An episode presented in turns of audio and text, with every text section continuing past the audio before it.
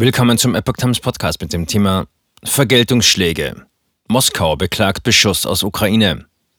Ein Artikel von Epoch Times vom 1. Mai 2022.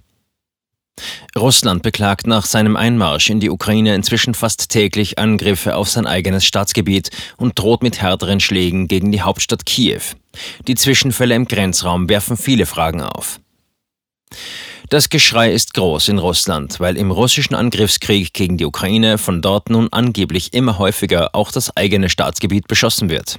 Die Schäden und die Zahl der Verletzten auf russischem Gebiet sind zwar minimal im Vergleich zur Zerstörung ganzer Städte und tausenden Toten in der Ukraine, aber Moskaus Militärführung nimmt die Zwischenfälle inzwischen zum Anlass, Kiew mit noch härteren Schlägen gegen Kommandozentralen in der Hauptstadt zu drohen.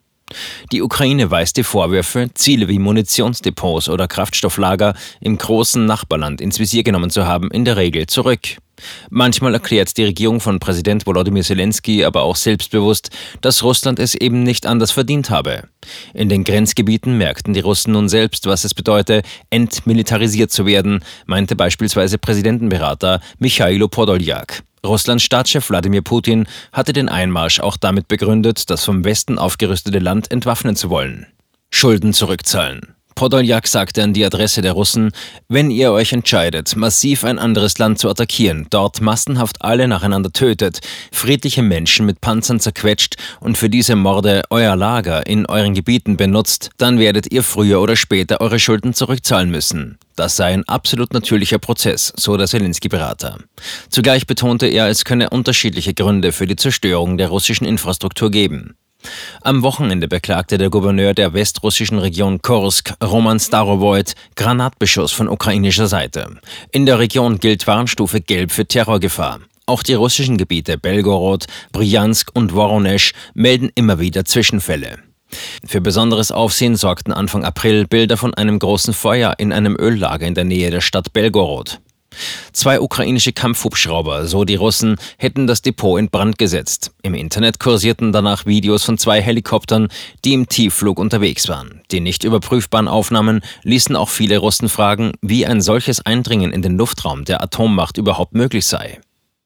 Brücke auf die Krim im Fadenkreuz.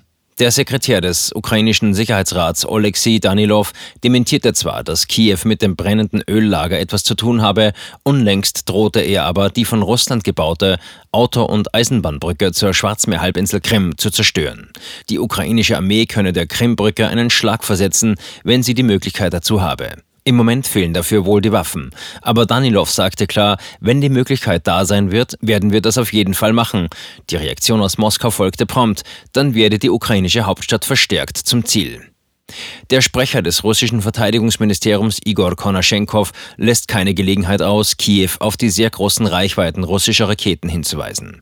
Er beklagt zudem Sabotageversuche. Immer wieder meldet der Inlandsgeheimdienst FSB Festnahmen mutmaßlicher ukrainischer Nationalisten, die auf russischem Gebiet Anschläge vorbereitet haben sollen. Dazu werden Videos von Verdächtigen mit selbstgebauten angeblichen Sprengsätzen gezeigt. Die Ukraine weist das als Unsinn zurück. Doch der mutmaßliche Beschuss aus dem Nachbarland und die Mitteilungen des FSB lösen bei vielen Russen Ängste aus, dass der Krieg sich ausweiten könnte. Russland selbst schürt solche Ängste. Der Botschafter in den USA, Anatoly Antonov, warnte kürzlich, die Aufladung des Kiewer Regimes mit Waffen und die Entsendung von ausländischen Söldnern ist unverantwortlich und höchst gefährlich. Die Waffen könnten in die Hände von Terroristen gelangen, die aus aller Welt in die Ukraine kämen. Auch könnten ukrainische Nationalisten die Waffen für Vergeltungsschläge nutzen. Bläst Putin zur Generalmobilmachung?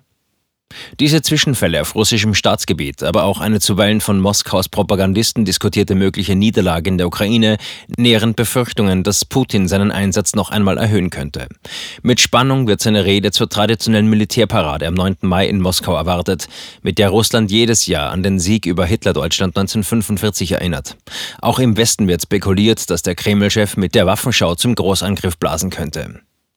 Wenn Putin am 9. Mai eine Generalmobilmachung für den Krieg mit der Ukraine anordnet, darüber schreibt die britische Presse, dann werden Russland und die Russen ganz beschissen dran sein, schrieb der oppositionelle und langjährige Parlamentsabgeordnete Gennady Gutkov bei Twitter.